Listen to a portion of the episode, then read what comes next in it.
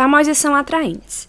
Você pode dizer que acha tudo uma besteira, odiar reality shows, detestar sites de fofoca, mas eu vou te dizer uma coisa com muita sinceridade. Nós estamos sempre acompanhando a vida de alguém. E nossa curiosidade é certamente atiçada quando os escândalos de algumas delas estouram.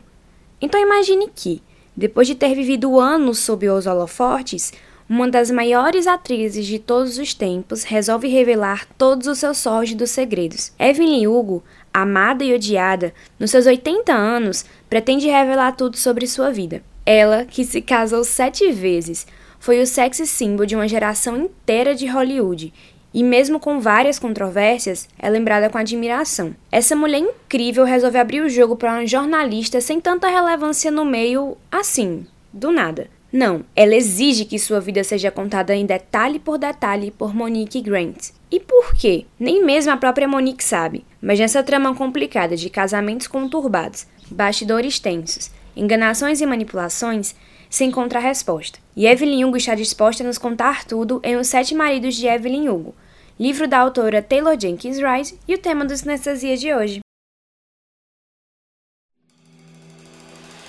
Well, Walk on water just to kiss me. Oh, come and get me. Drag me out, destroy me. I've been expecting you, I'm ready. Deliver me that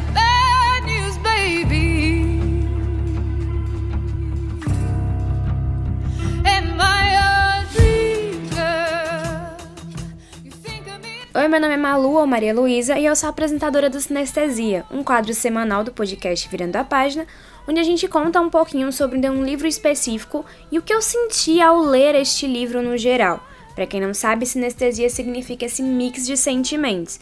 Então, no podcast de hoje, no, nesse quadro, a gente fala um pouco sobre o mix de sentimentos que eu senti em relação ao livro específico. Esse podcast também vem acompanhado de uma resenha lá no Instagram, virando a página, com dois N's no final. E você pode acompanhar a resenha para saber o que eu achei sobre os Sete Maridos de Evelyn Hugo. Esse é meu segundo contato com a Taylor Jenkins Wright. Eu já tinha lido Daisy Jones and the Six, que foi um livro que eu gostei muito. Eu dei quatro estrelas para ele. Muita gente me crucificou porque eu dei quatro estrelas para Daisy Jones. Mas é, em explicação geral, o final não me agradou tanto quanto eu queria que agradasse. Para mim ficou um livro incompleto, faltou coisa. E eu também dei quatro estrelas para Evelyn Hugo, apesar de ter amado o livro. E eu vou explicar o porquê já já, vamos por partes aqui. É, primeiro eu gostaria de dizer que Evelyn Hugo ele tem uma das coisas que eu mais gosto na escrita da Taylor Jenkins, que é a forma como ela conta histórias, uma forma de regressão. Porque a história funciona assim. Você já sabe o que vai acontecer. Você já sabe meio que tipo, ou para onde essa história vai se encaminhar. Você já sabe o que está acontecendo no presente, você já sabe que ela se casou sete vezes. Então você sabe que nenhum dos relacionamentos dela, pelo menos seis anteriores, durou muito tempo. Então você sabe que, tipo, ela tá sozinha, que ela não vive com ninguém. Então você pode presumir que a Evelyn não, não continuou casada, que ela se divorciou. Então você sabe o que as coisas, aonde as coisas chegaram. Mas você não sabe como isso aconteceu. E é isso que a Taylor prende o leitor porque ela cria um mistério tão grande em torno dos acontecimentos que você meio que se força a ficar ali escutando, que você meio que se força a ficar ali lendo para descobrir aonde é que essa história vai dar. A Monique, ela é a coadjuvante do livro, basicamente. Porque embora ela seja teoricamente uma das personagens principais, a Evelyn Hugo é a principal. Uma grande parte da história gira em torno da Evelyn, tudo gira em torno da Evelyn. Então assim, então assim, isso foi também um dos motivos de eu ter tirado uma estrelinha do livro ali, porque eu senti que assim, não que seja um problema para mim, mas eu só não gostei como foi apresentado a Monique como uma das protagonistas entre aspas da história e eu, tipo assim, senti que a, a, Taylor queria comparar a vida da Monique com a vida da Evelyn, porque elas têm ali situações semelhantes. Quando você lê o livro, você percebe algumas similaridades. E a Evelyn também ensina muito a Monique sobre o, o como ela deve seguir a vida dela. Só que eu achei essa, essa parte ali, não sei, um pouquinho meio deslocada da história, a história da Monique em si. Porque a gente sabe que o grande foco do livro é a Evelyn. Ninguém lembra da Monique quando você vai perguntar é, sobre os personagens de Evelyn e Hugo. Então, eu achei um pouco deslocado, então foi por isso que eu acabei tirando uma estrela do livro, porque essa parte acabou para mim sendo um pouco deslocada. A Monique, ela é uma jornalista, que ela tá ali nos seus 30 e poucos anos, e ela acabou de sair de um divórcio, então ela tá ali tentando se reestruturar na vida, tentando garantir um sucesso na vida. E quando essa atriz, Evelyn Hugo, diz a ela assim: Não, porque eu quero que você me entreviste, tem que ser você. A Monique aceita na hora. Então, quando ela chega lá na hora para entrevistar a Evelyn, ela descobre que a Evelyn não quer dar uma entrevista. A Evelyn quer contar a vida inteira dela pra Monique e diz assim: Ó, eu vou te confiar a minha história e você vai descobrir porque eu te amei e vai descobrir tudo sobre a minha vida. Mas você tem que me prometer que só vai lançar essa história quando eu morrer. Aí a Monique fica: Ah, tá bom, eu vou ganhar uma bolada de dinheiro com isso. É, apesar de estar tá meio receosa, ela aceita. Então elas começam a contar a história da Evelyn. Então, como você pode perceber, a Evelyn ela é a maior narradora, toda a história é narrada por ela. Tudo gira em torno dela. Tanto a Monique, a história da Monique gravita em torno da Evelyn, tanto os acontecimentos, tudo em torno dela. E assim, não tem como você não se encantar por ela, porque a Evelyn é uma figura encantadora e misteriosa desde o primeiro momento. Tem uma coisa que eu achei muito interessante no livro, é nas primeiras partes, por exemplo, como ela tem certeza, como ela sabe que ela é uma figura encantadora. E ela sabe que ela é. E ela sabe que ela domina o ambiente, ela sabe a capacidade que ela possui de ser bonita e de chamar atenção, de manipular as pessoas e de conseguir o que ela quer. Então a Evelyn vai pra frente coloca a cara a tapa, e é sempre muito interessante analisar a construção de personagem da Evelyn Hugo e como ela foi escalando Hollywood. Você vai entendendo como ela saiu do Hell's Kitchen, que era um bairro muito pobre de Nova York, e como ela se tornou uma estrela de sucesso é, escalando na vida. E seus maridos têm relação diretamente com isso. Apesar de que a Evelyn não se resume aos maridos dela, eles têm muita importância e muita participação nessa história. Todos os personagens desse livro são meio cinzas, e você vai ficar em dúvida do caráter de todos eles ao longo do livro. Alguns você tem certeza que são horríveis e as piores pessoas da Terra, outros você não sabe como classificá-los. E eles vão cometer burradas que você vai ficar tipo, putz, não tem como defender. E você vai se ver defendendo essas pessoas do mesmo jeito.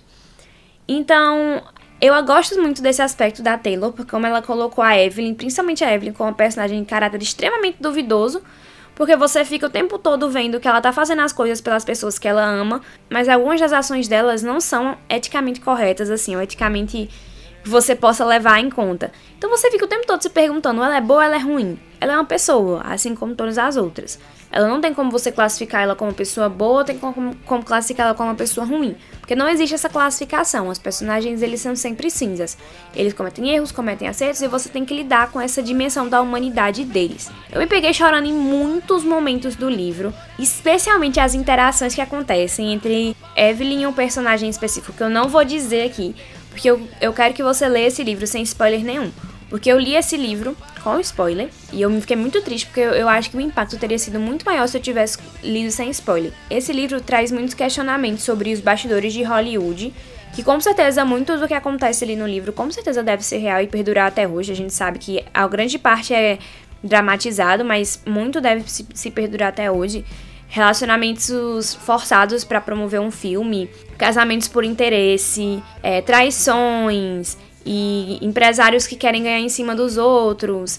Enfim, o básico: manipulação, enganação, mentira, é, manipulação de mídia, manipulação de público, enfim.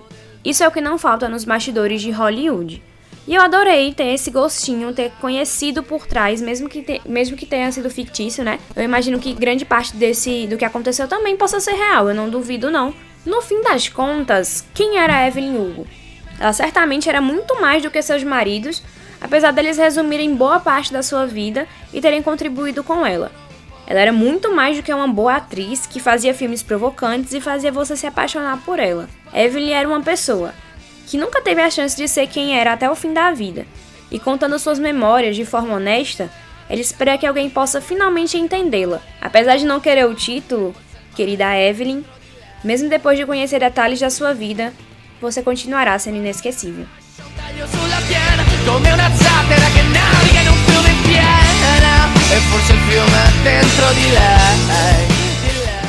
As pessoas acham que intimidade tem a ver com sexo, mas intimidade tem a ver mesmo é com a verdade. Quando a pessoa percebe que pode contar a verdade para alguém, que pode se abrir, que pode desabafar totalmente e receber como resposta: Comigo, essas coisas estão a salvo. Isso é intimidade. Taylor Jenkins Reid